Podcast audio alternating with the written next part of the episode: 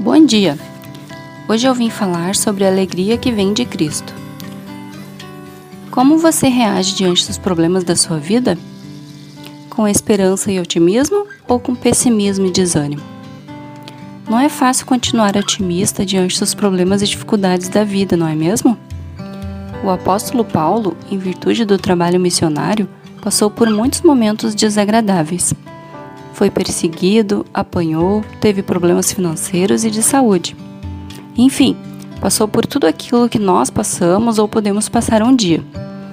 E qual era a atitude dele diante de tudo que ele enfrentava? Em 2 Coríntios, no capítulo 7, no versículo 4, Paulo diz assim: No meio de todas as nossas aflições, eu continuo muito animado e cheio de alegrias. Mas qual era o segredo de Paulo para reagir assim diante dos problemas? Era a fé que ele tinha em Jesus Cristo como seu Salvador. Podemos perceber que a fé em Jesus não deu a ele prosperidade material, ou a cura para o problema de saúde, ou o livrou dos problemas.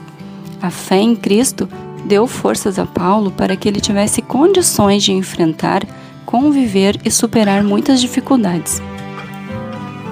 Ele sabia que, apesar dos pesares, Cristo estava com ele como havia prometido aos seus seguidores. Eu estarei com vocês todos os dias até o fim dos tempos. Jesus Cristo está ao seu lado em todos os momentos da sua vida. Não desanime diante das dificuldades. Confie em Jesus. Ore a Ele e abra o seu coração. Confie sabendo que tudo depende dele, mas trabalhe como se tudo dependesse de você. Jesus morreu na cruz para encher a sua vida de alegria.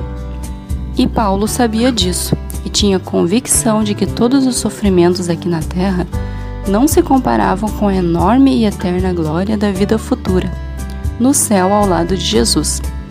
Isso permitia a ele continuar alegre diante das aflições. Esta receita é válida para você também. Um coração alegre é mais forte e mais preparado para enfrentar os desafios da vida. Mesmo que passamos por momentos difíceis, podemos experimentar a alegria maravilhosa de Deus. Confie em Jesus, a alegria vem de Cristo. Que Deus abençoe a todos e tenham um bom dia.